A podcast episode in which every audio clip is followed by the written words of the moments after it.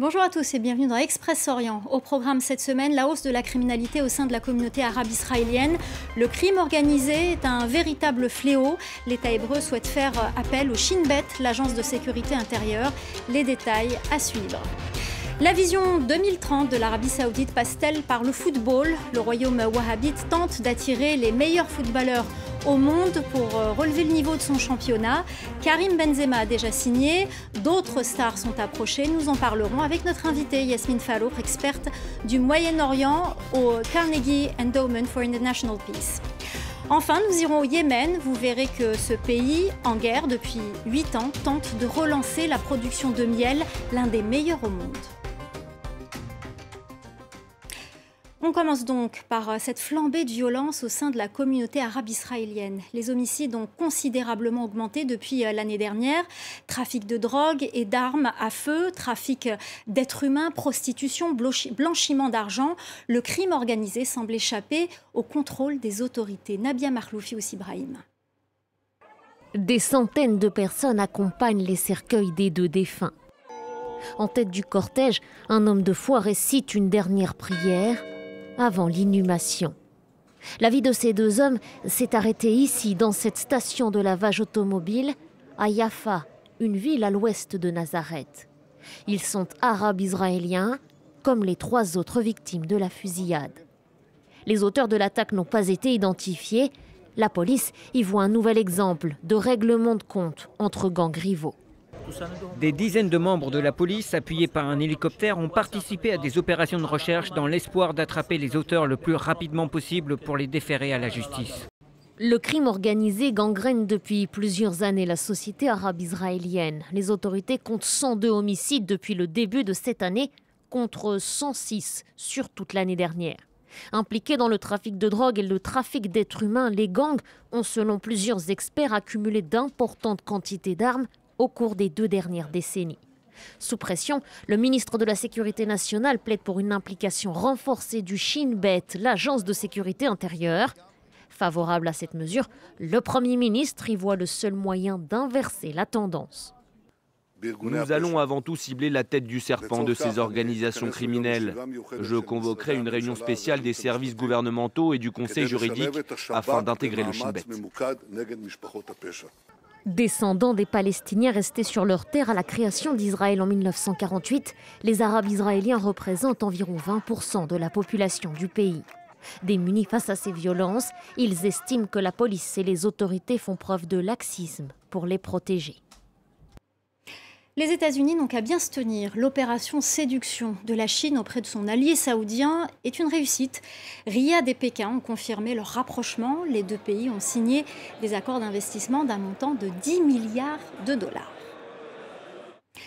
L'Arabie saoudite veut se payer les têtes d'affiche du football international. Après Karim Benzema, le royaume wahhabite est prêt à mettre encore plus sur la table pour avoir Neymar. Quelle est la stratégie du royaume? Est-ce une partie du plan de sa vision 2030 Autant de questions que nous allons poser à notre invitée Yasmine Farouk, experte du Moyen-Orient au Carnegie Endowment for International Peace. Merci beaucoup d'avoir accepté notre invitation. Alors on l'a vu, l'Arabie saoudite s'est offert Cristiano Ronaldo, aujourd'hui Benzema, et on parle d'offres pour d'autres grands joueurs. Quelle stratégie pour le Royaume? Euh, bonjour, donc ravi d'être avec vous. Alors en fait, euh, comme vous le savez, le royaume, a cette vision 2030 pour diversifier les sources de revenus loin du pétrole et loin des industries pétrolières. Euh, le secteur sportif est perçu comme étant euh, comme servant, si vous voulez, plusieurs objectifs. Euh, à la fois l'objectif de visibilité, de changer l'image du royaume à l'extérieur, euh, l'objectif économique de générer du revenu, les, les, citoyens saoudiens étant des citoyens qui, dans le temps, voyageaient à l'étranger, payaient des billets très très chers pour regarder les matchs euh, dans leur sport préféré. Et donc l'idée du royaume, l'idée de la vision 2030, c'est vraiment que ces citoyens saoudiens dépensent cet argent à l'intérieur du royaume au lieu de euh, l'extérieur. C'est aussi changer la société à l'intérieur. Ça veut dire euh, non seulement ouvrir les sports, certains sports pour les femmes, mais aussi euh, autoriser les femmes à aller dans les stades, à regarder à côté des hommes, à côté des citoyens, les membres de leur famille, les différents matchs dans les différents secteurs et changer un peu les normes sociales, l'ordre de la société à l'intérieur aussi, si vous voulez, créer euh, des, opportunités de travail dans un nouveau secteur qui n'était pas euh, développé euh, auparavant. Donc en fait, le secteur sportif remplit plusieurs fonctions et sert plusieurs objectifs de cette vision 2030. Alors est-ce aussi pour obtenir la Coupe du Monde en 2030 et de faire aussi mieux que le Qatar? On sait que les deux pays sont, sont de grands concurrents.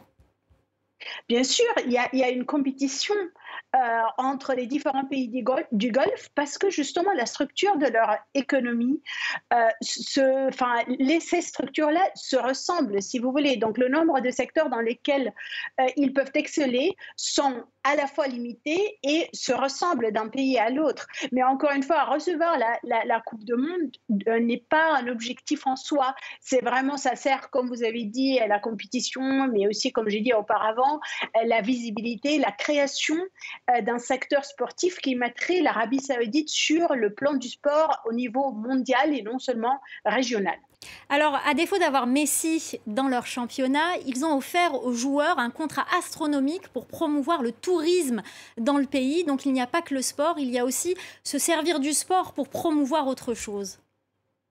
Alors, euh, certes, comme j'ai dit, le sport, ça sert le tourisme, ça sert un peu la, distraction, le divertissement, qui est aussi un secteur que l'Arabie saoudite cherche à développer comme un secteur qui, euh, va générer euh, du revenu, mais aussi transformer la société, ça va créer de, nouveaux emplois.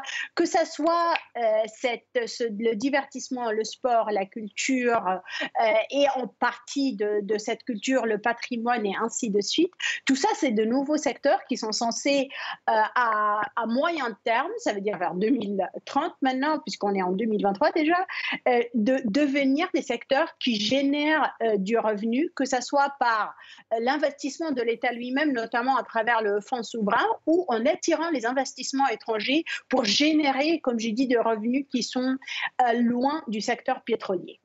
Alors politiquement, le prince héritier Mohamed Ben Salman ne cherche-t-il pas aussi à redorer son blason, notamment depuis l'affaire Khashoggi?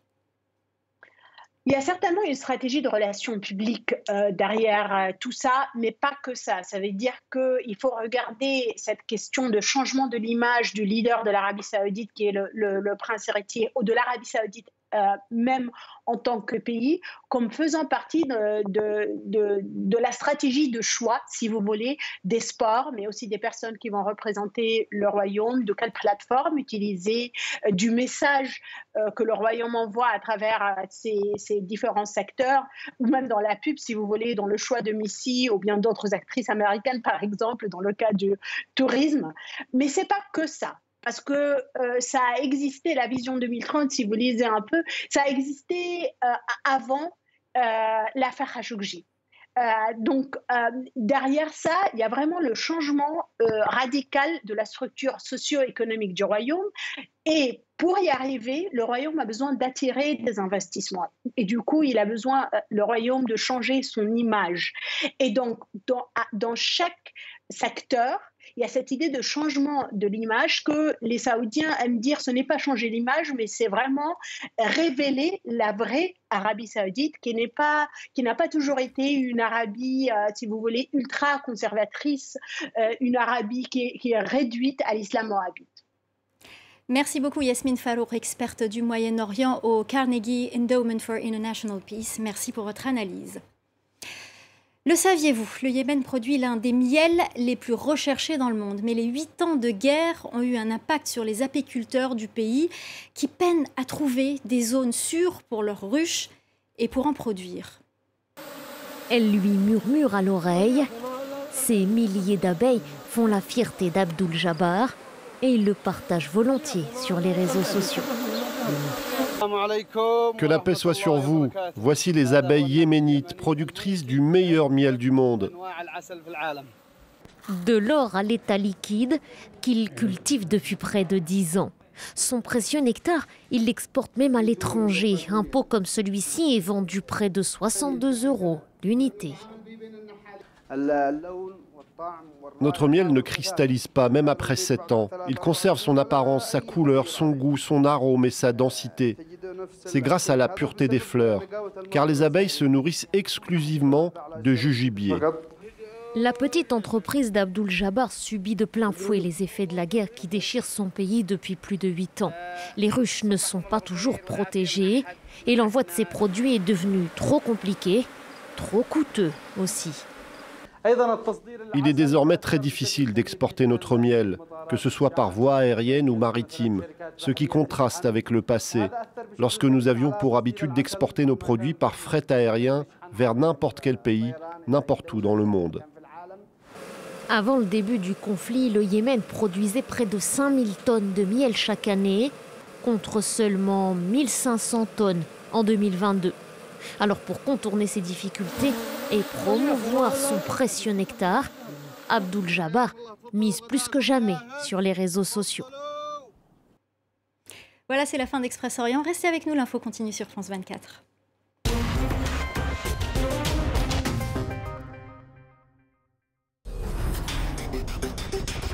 Du Grand Nord canadien jusqu'à Ushuaia, toute l'actualité politique, économique, culturelle et sociale du continent américain. Cap Amérique, présenté par Elisabeth Alain, à regarder sur France 24 et france24.com. Prenez soin de vos plantes en regardant la météo avec les systèmes d'arrosage automatique Gardena, pratique et économe en eau. Gardena, expert en arrosage. T'as les passeports? Je suis un extraterrestre, papa Oui, oui, oui. Bah non, c'est toi qui les as. Ah bah non. Ah bah si. Regarde. Ah bah si. Tenez, madame. La météo avec Carrefour Voyage, élue meilleure agence pour vos vacances. Carrefour, bien plus que des courses.